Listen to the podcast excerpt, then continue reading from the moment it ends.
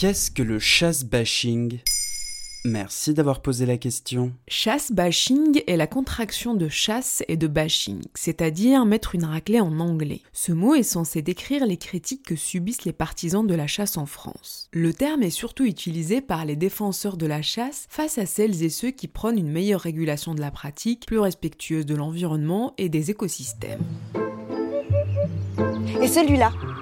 Euh, ça c'est facile, c'est une huppe faciée.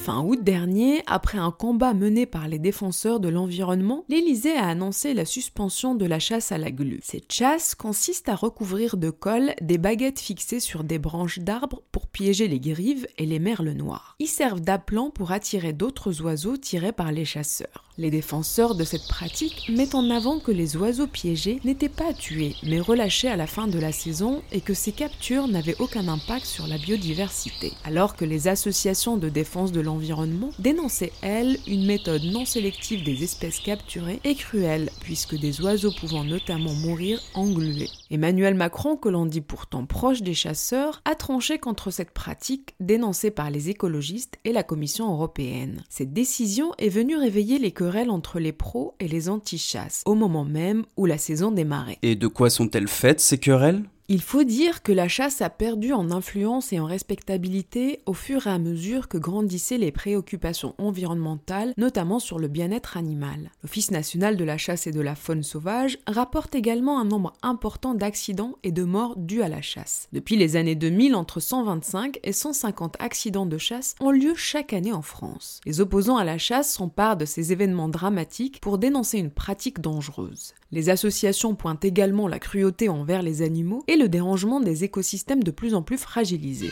J'ai toujours aimé les animaux, de tout temps, depuis que je suis très jeune, et je les adore encore plus maintenant que je vieillis. Plusieurs agressions à l'encontre des défenseurs de l'environnement ont également été rapportées. En juin dernier, Pierre Rigaud, un naturaliste et militant anti-chasse, a découvert le cadavre d'un renard mort déposé sur le capot de sa voiture. Il assure faire régulièrement l'objet de menaces et de harcèlement. Il a reçu notamment le soutien de l'ex-ministre de la Transition écologique et solidaire, Nicolas On se souvient, ce dernier avait démissionné du gouvernement après le cadeau qu'avait fait Emmanuel Macron aux chasseurs en baissant de moitié le prix du permis de chasse. C'était la goutte de trop pour lui. Mais je comprends pas, ce gouvernement, il est pro ou anti-chasse? En 2018, Emmanuel Macron a tenté de courtiser les campagnes en prenant de nombreuses mesures en faveur des chasseurs. Aujourd'hui, il est difficile de trancher, mais disons que le cap des prochaines élections présidentielles dicte ces lois. Bon, on est quand même dans le chasse-bashing en ce moment, on a tous compris. Et puis, ça n'a échappé à personne que le président de la Fédération nationale de la chasse, Willy Schren, court les plateaux télé et les studios de radio pour promouvoir son livre Un chasseur en campagne, dont la préface a été écrite par Éric Dupont-Moretti, l'actuel garde des Sceaux, condamnant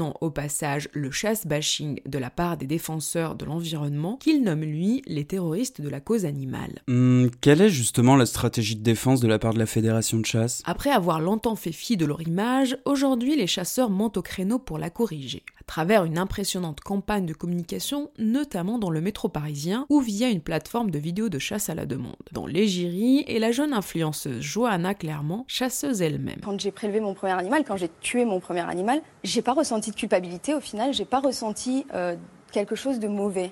Et en fait, je pense simplement que la chasse et le fait de tuer un animal pour se nourrir, euh, c'est ni bien, c'est ni mal, c'est simplement naturel, c'est quelque chose de normal. L'objectif est donc clair, casser les codes pour dépasser les stéréotypes autour de la chasse. Combat réel contre opérations de séduction et bataille des mots, derrière le chasse-bashing, des problématiques beaucoup plus complexes se cachent. Voilà ce qu'est le chasse-bashing. Maintenant, vous savez, en moins de 3 minutes, nous répondons à votre question. Que voulez-vous savoir? Posez vos questions en commentaire sur les plateformes audio et sur le compte Twitter de Bababam.